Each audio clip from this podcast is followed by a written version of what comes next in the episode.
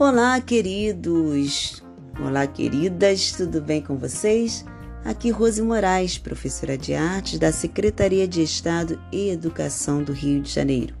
Sejam todos muito bem-vindos ao nosso terceiro podcast do quarto bimestre do segundo ano do ensino médio.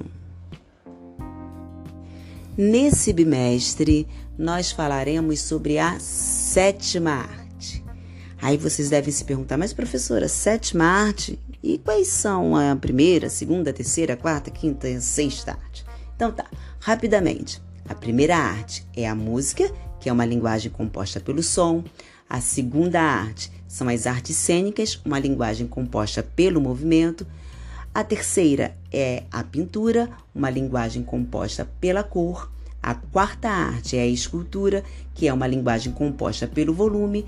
A quinta arte é a arquitetura, uma linguagem composta pelo espaço.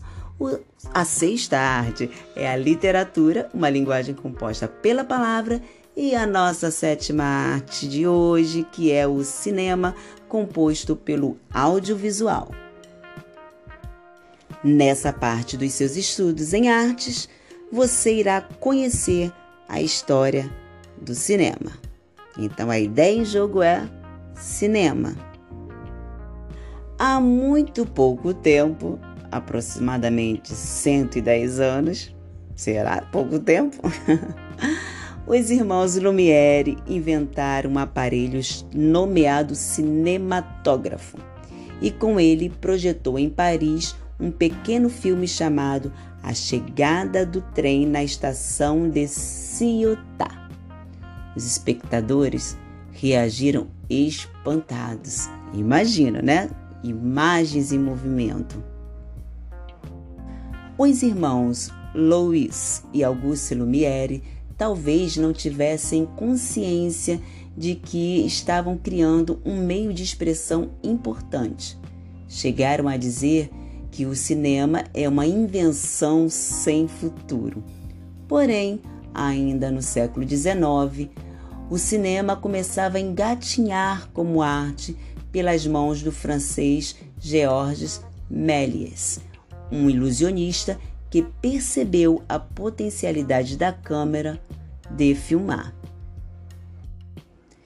Méliès deu ao cinema uma nova dimensão uma máquina de criar sonhos, de transformar em realidade visível, partilhável pelos demais espectadores, as mais mirabolantes fantasias da mente humana.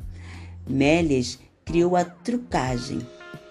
A princípio, foi por um acaso. Certa vez, a câmera que usava parou e, quando voltou a funcionar, Méliès prosseguiu com seu trabalho normalmente. Se em vez de parar o filme por acaso, o parasse sistematicamente e substituísse certos elementos, faria surgir e desaparecer coisas, como um ilusionista. Até o início da década de 1910, o cinema era apenas um teatro filmado. As cenas retratavam apenas os atores de corpo inteiro atuando em um cenário montado ou natural.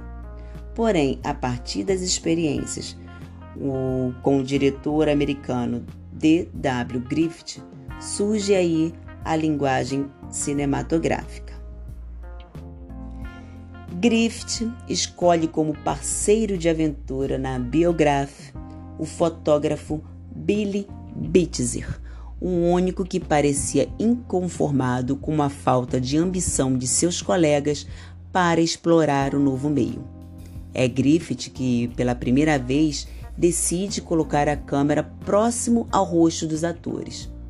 Além disso, a luz de Billy Bitzer e a maquiagem especialmente concebida para as filmagens, diferente da maquiagem teatral usada até ali, salientava ainda mais suas interpretações. Graças à nova luz, aos planos aproximados e às novas técnicas de maquiagem, mudou também a interpretação dos atores, que passaram a gesticular menos exageradamente, que é ao contrário do teatro, né? Que nós costumamos dizer que o teatro é grande, é gigante, é espaçoso e os gestos têm que ser realmente maiores e exagerados.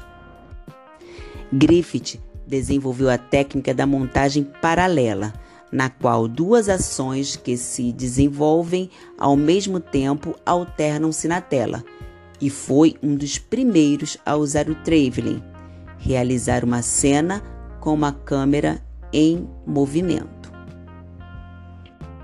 Griffith juntou todas as suas invenções em um só filme, e assim surgiu o que chamamos de linguagem cinematográfica, mais ou menos como a conhecemos hoje.